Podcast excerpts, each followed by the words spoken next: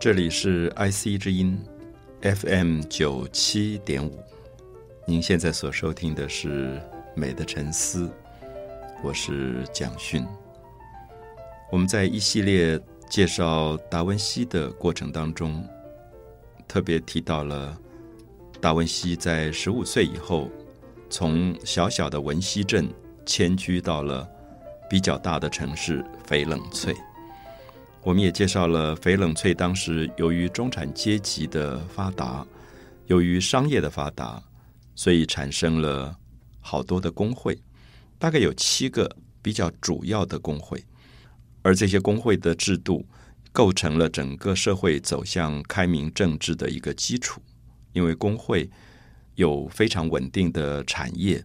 所以把师徒的制度建立起来，而达文西也就在这里选择了。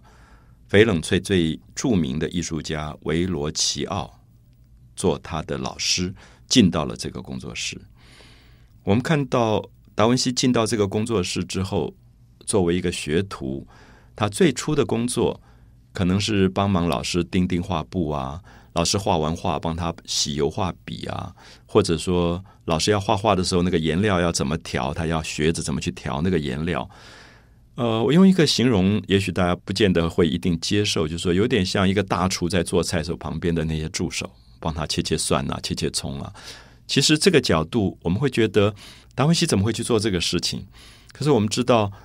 事实上在文艺复兴当时，很多的艺术家的的确确刚开始做学徒的时候，就是一个工匠，他就学习做一个工匠，所以他是从很多基本功出发的。所以，因此，我相信今天，比如说，如果我们教一个大学生去做这样的工作，他一定很不屑，他觉得，哎，那个工作是很一般的，不需要脑力的，没有什么难度的。可是，我们知道，也因为如此，文艺复兴出了非常多优秀的人才，是因为他们是从基本功出来的。比如说，有人跟我提到说，我们今天在大学里面常常，比如说，如果我们有个电影的科系，那电影科系要培养什么呢？很多人说啊，大明星或者大导演。可是我们知道，到目前为止，我们知道世界各国最有名的大导演，很多是从场记慢慢慢慢干起来的，因为他才知道所有的剧场里面应该要有的东西。一个场记只是在记录所有跟拍电影有关的这些细节，或者他有一天升到服装管理。或者变成一个灯光管理，或者最后他做到了摄影师，做到了剪接师，做到了音效的配音工作，最后他才能够统合起来变成所谓的导演。所以我觉得我今天讲这个话的原因是，我觉得我们应该要了解到达文西为什么后来变成了一个大天才。我们觉得他无所不知，无所不能。我们不要忽略，因为他在学习的过程里，他并没有限定他自己一定要学什么东西，他几乎什么都做的。我们前面有讲过，这些有钱人家里面可能需要一些蜡烛台，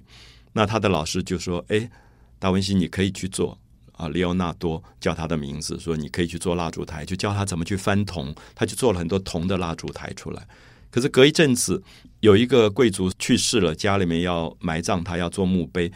那这个老师又说：“哎，里奥纳多，你来做石雕的墓碑。”所以他又开始打石头。所以他们对金属、对石头、对所有东西。这么了解，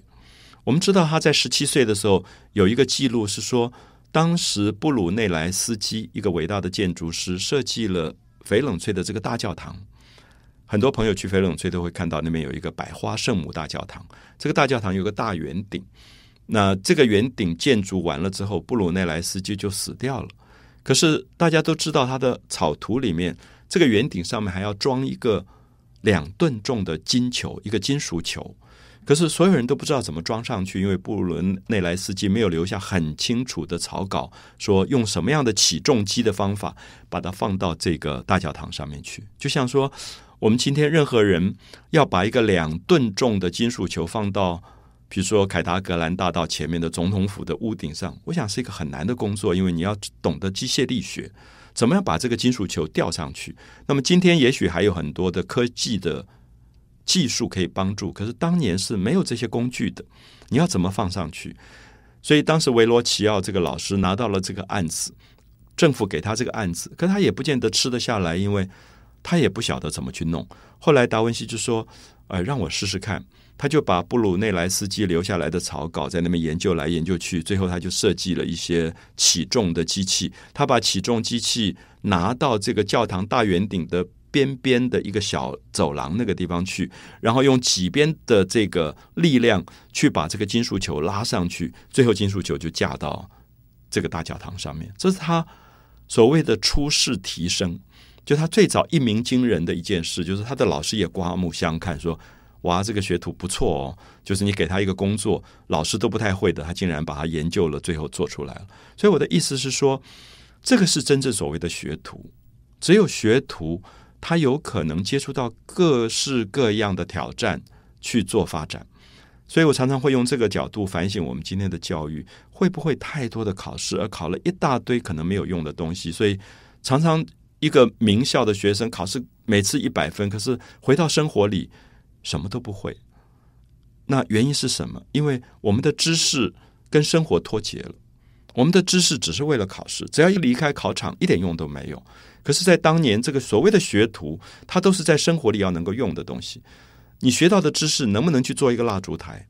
你学到的知识能不能去雕一个墓碑？你学到的知识能不能把一个金属球放到屋顶上去？这里面牵涉到太多的力学、材料学、各种的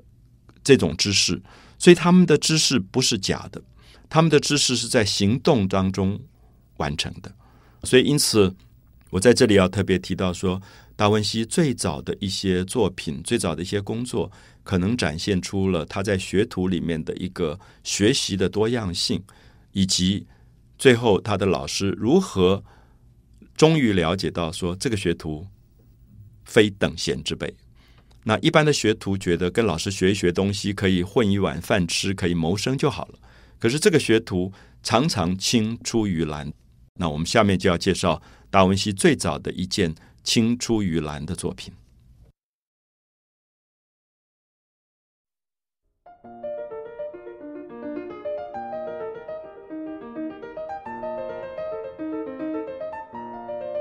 这里是 IC 之音。FM 九七点五，您收听的是《美的沉思》，我是蒋勋。我们提到了达文西在他的老师维罗奇奥的工作室已经待了两三年。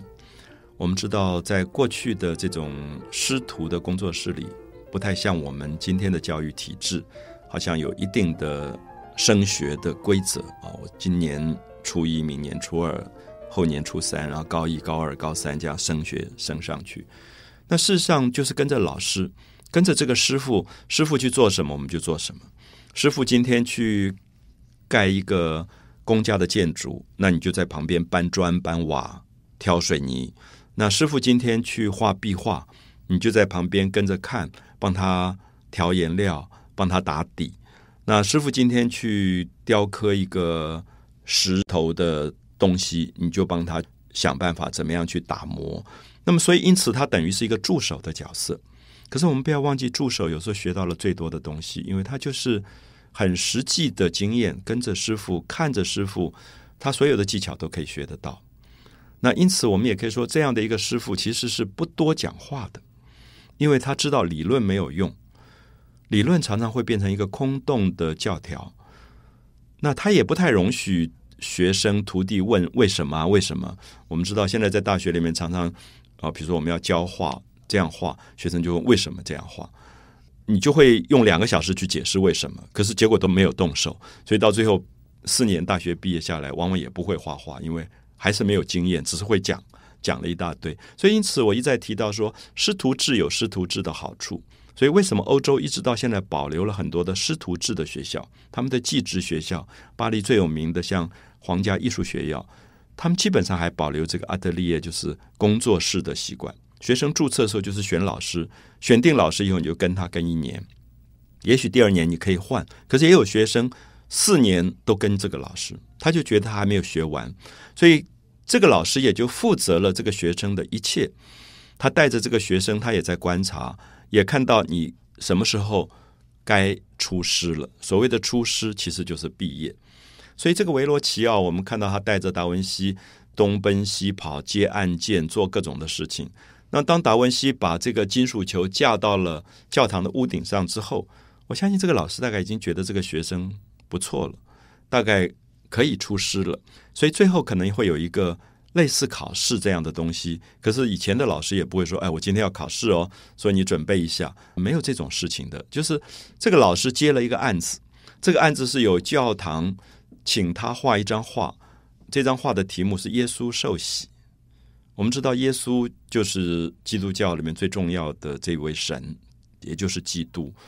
传说里面说，他诞生以后，在长大的过程，有一次他走到约旦河旁边。约旦河旁边有一个人在替大家用河水来施洗。我想一般人对这如果不是基督徒不太了解，就是洗，就是我们平常不是洗澡吗？用水洗澡。那基督教认为人是有罪的，因为以基督教的理论来讲，最早的人类就是亚当跟夏娃，他们住在伊甸园当中。可是因为他们没有听上帝的话，上帝告诉他们说，伊甸园里面有一棵树。树上的果子是不能吃的，叫做禁果，禁止吃的果子叫做禁果。可是夏娃后来受了蛇的诱惑，就吃了那个禁果。吃了禁果以后，他们就发生了性的关系，所以他们就开始繁衍了人类出来，所以他们就被赶出了伊甸园。那么这件事情在基督教的教义当中叫做原罪，原来的罪，就是说每一个人生下来身上都带着原罪。所以基督教为什么有一个仪式叫做洗礼？叫做 baptism，就是我们看到在教堂里面，常常婴儿生下来就会带到教会去，然后神父就会祝福他，最后就在他头上淋一些水，这个叫做洗礼，就是用水洗干净你生前就带来的罪，就不是你后来犯的罪，而是说人天生是有罪的。那这个就变成了耶稣后来就走向了约旦河，那约旦河旁边有一个叫约翰的。因为他都是帮别人施洗，所以别人就给他一个名字叫施洗约翰。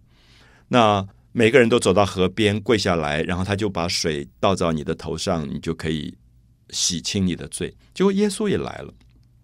我们当然在基督教的教义里面觉得蛮奇怪，因为耶稣不是神吗？他怎么会有罪呢？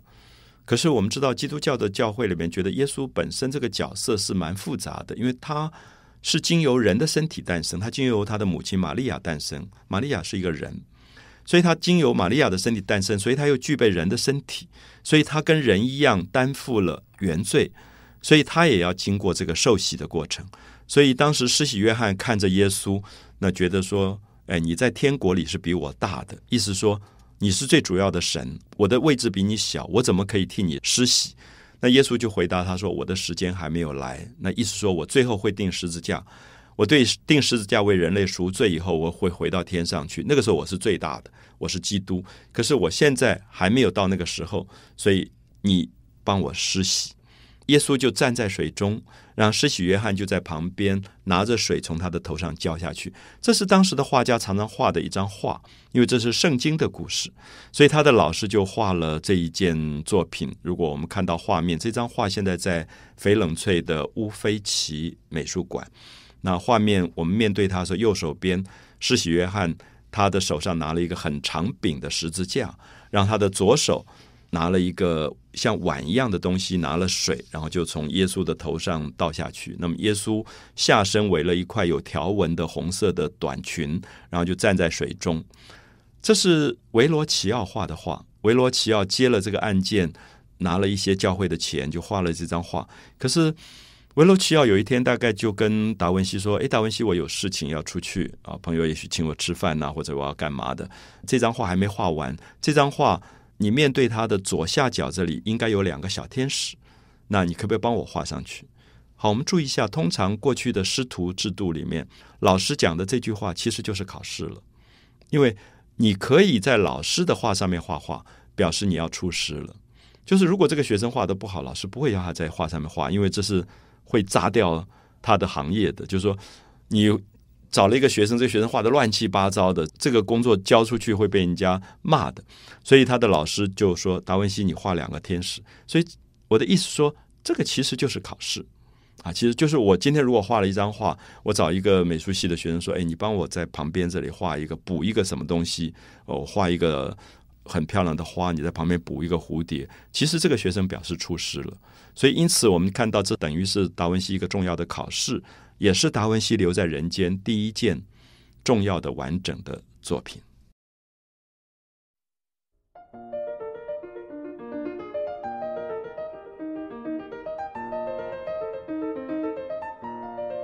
这里是 IC 之音，您收听的是《美的沉思》，我是蒋勋。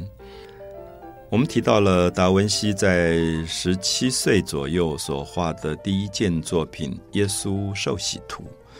我们也特别介绍这件作品其实不是达文西一个人画的，大部分画面上耶稣的部分、施洗约翰的部分都是他的老师维罗奇奥画的。我们知道维罗奇奥是当时最有名的大画家，可他在画人的身体的时候，如果我们看这张画，我们可以看到耶稣的身体是比较僵硬的，有一点像雕刻，他的右边肩膀的肌肉啊、手背的肌肉都有一点线条勾出来，比较硬的感觉。然后他后来就把这张画丢给了达文西，说：“达文西，你帮我在你面对他的左下角画两个天使的时候，达文西就要去思考我怎么去。”去画这两个天使，我觉得这里面很有趣，就是说，一个学生在老师的画上面画画，基本上，如果我们今天猜测一下，以逻辑来推论，这个学生会觉得，我希望画的跟老师一模一样，因为才统一起来。而且我们也会觉得，一个学生崇拜老师的话，就觉得我跟老师画的一模一样，那我就是跟老师一样好的意思。可是我们知道，艺术非常奇怪，尤其是创作，我们知道。一个学生有创作力的学生，一个有野心的学生，一个有个性的学生，永远不会模仿老师。所以，因此，我们大概在这里可以看到，在艺术上面，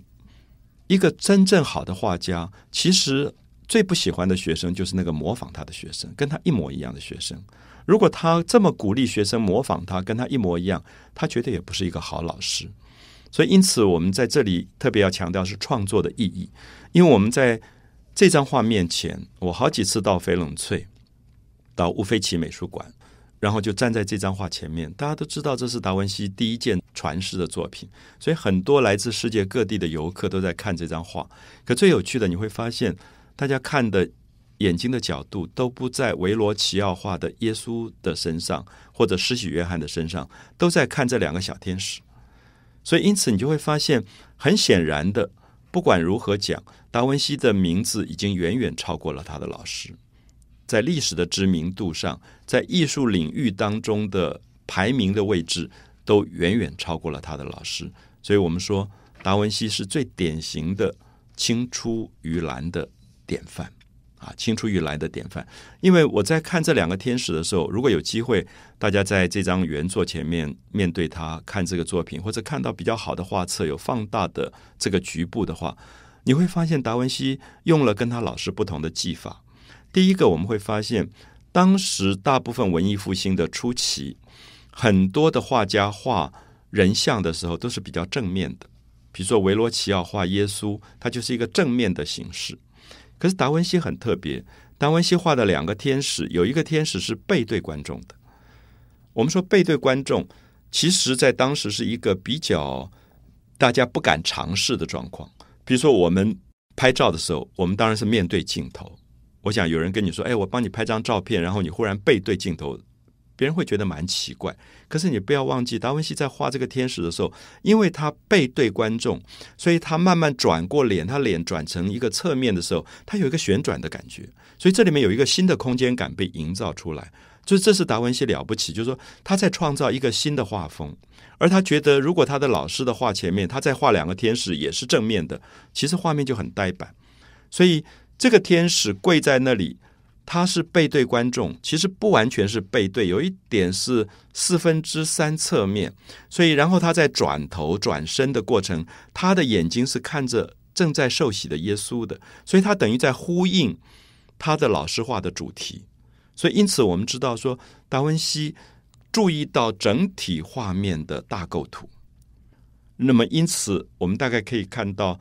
达文西在这里对于他自己作为画家的角色。他有思考的能力，他有创作的能力，而不是一味的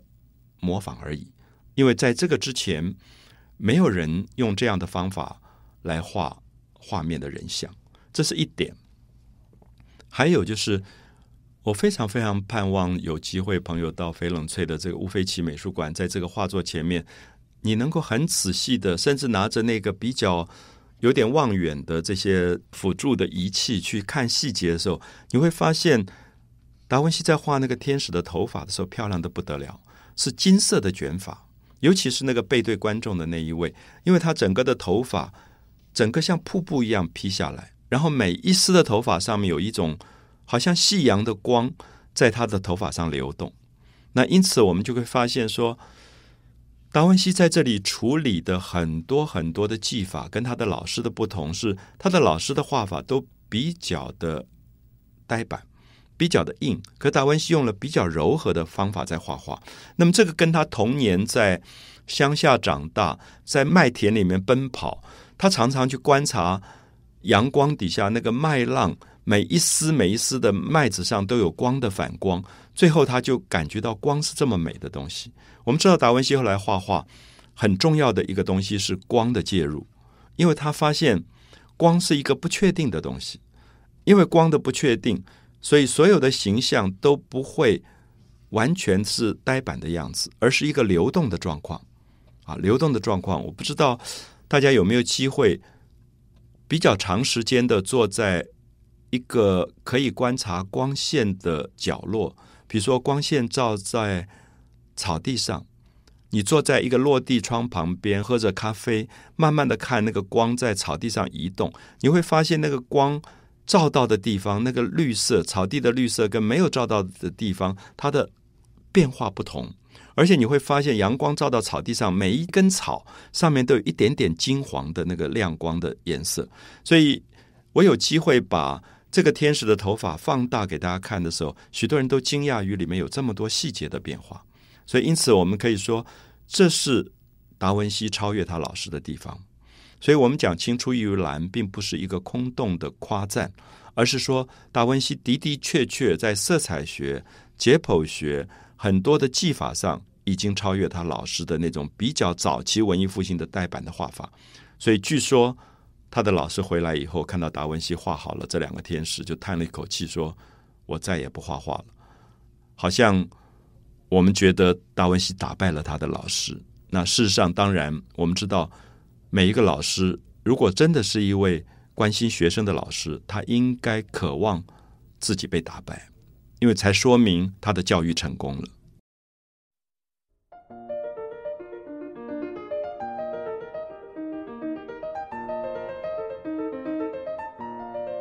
IC 之音 FM 九七点五，您收听的是《美的沉思》，我是蒋勋。我们提到了达文西传世的第一件画作《耶稣受洗图》，我们也会发现，达文西所画的两个天使，大概只是这一张画里面可能八分之一都不到，只是一小部分。可这小部分变成了这张画作最引人注目的部分。小小的一个部分，两个天使跪在地上，可是有非常精彩的呼应。如果我们仔细看这两个天使，你会发现，达文西创造了他最早对于那种青少年的一种美的捕捉。那个天使脸上流露出一种天真，一种无邪的稚气，跟他老师画的耶稣的脸上的那个苍老的表情非常的不一样。那当然，我们可以说，因为达文西这个时候非常的年轻，有一种单纯，所以他觉得天使是世间最美的角色。可是没有一个人看过天使，他只是画出了梦想里的天使。他们两个都有红红的脸颊，像那个还在睡眠当中的婴儿。可是那个脸又有一种智慧的成熟。然后他们的眼睛是最美的，因为我们知道眼睛被称为灵魂之窗，好像透露出一个天国的讯号一样。所以我们知道什么叫做天使，因为我们都没有看过天使。可是为什么你看到这两个画像，你就觉得哎，这两个是天使？因为它有一个非凡间所有的圣洁的美出现。所以这些部分都是达文西。努力的用一种气氛去营造，营造出这两个跪在地上的孩子，呈现出一种天使的某一种美。那特别是大家可以注意一下他们所穿的衣服，尤其是跪在地上背对我们的这一位。我们知道达文西后来在衣纹上下了非常大的功夫在做研究，因为他觉得人的衣服非常不好画，因为我们的衣服是柔软的，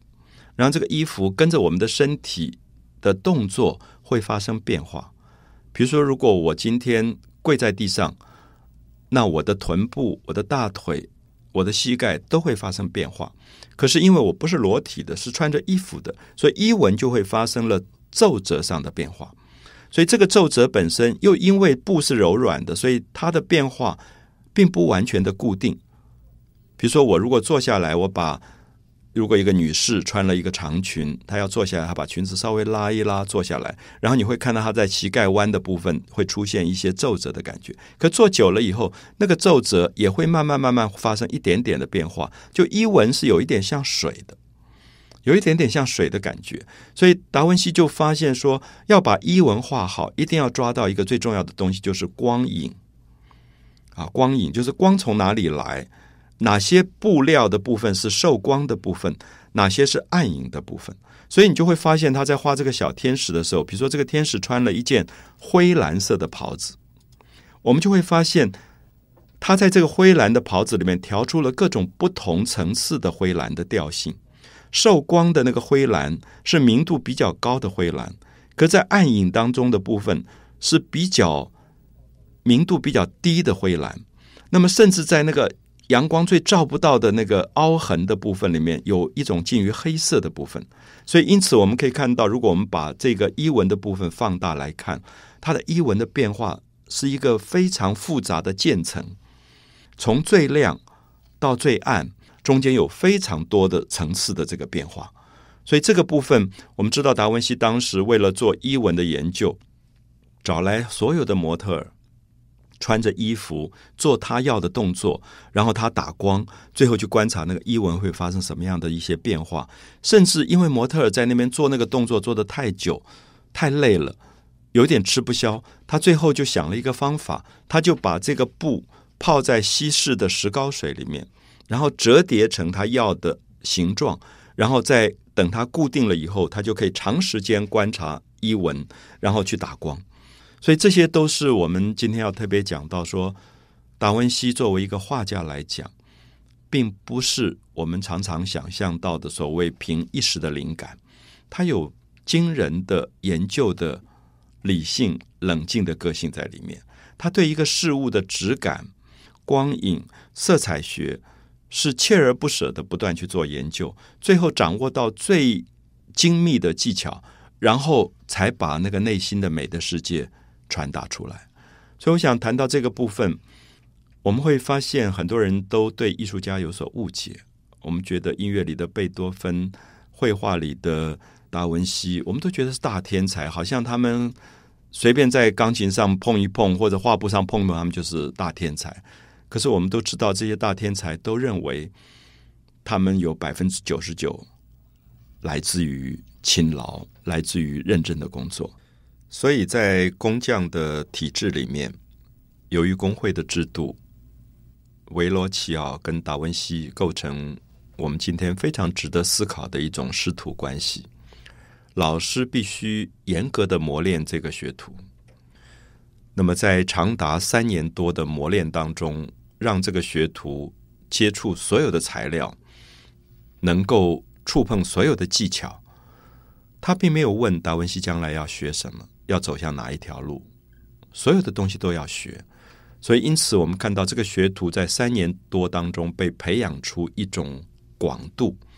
这个广度学好之后，他同时又要有一种深度的培养。这个深度的培养，可能不只是这个老师能够给他的。我们提到翡冷翠。已经变成了一个人文荟萃的城市，在这个城市当中，你随时会知道有费奇诺这样的哲学家在翻译柏拉图哲学，你会知道柏拉图哲学这本书出版了，里面讲的是什么东西？柏拉图在讲美是什么？所以达文西在成长的过程，在二十岁以前，不只是做一个工匠的学徒，在动他的手。同时，他也听到别人在朗诵但丁的诗歌，在阅读柏拉图的哲学，在演奏美丽的音乐，在看到布鲁内莱斯基美丽的教堂的建筑设计，它的周边所有的环境是美的。所以，因此我常常想，如果达文西活在一个很丑陋的城市，走出去看到都是丑的东西，他会不会变成达文西？其实，达文西需要一个环境，这个环境是周边的准备都对了，最后他才能够画出这样的东西。而且，我们特别为他庆幸，有这么好的一位老师维罗奇奥。当他第一次看到他的学生在他的画上画了两个天使，画的这么好，画的比他还好，这个老师不但没有生气，只是叹了一口气说：“哎，我从此以后再也不要画画了。”我觉得这里面对学生是一个多么大的鼓励，而去包容一个学生超越他自己的才能。我想这里面都是值得我们今天去深思达文西成为五百年来杰出人才的原因。美的沉思。我是蒋勋。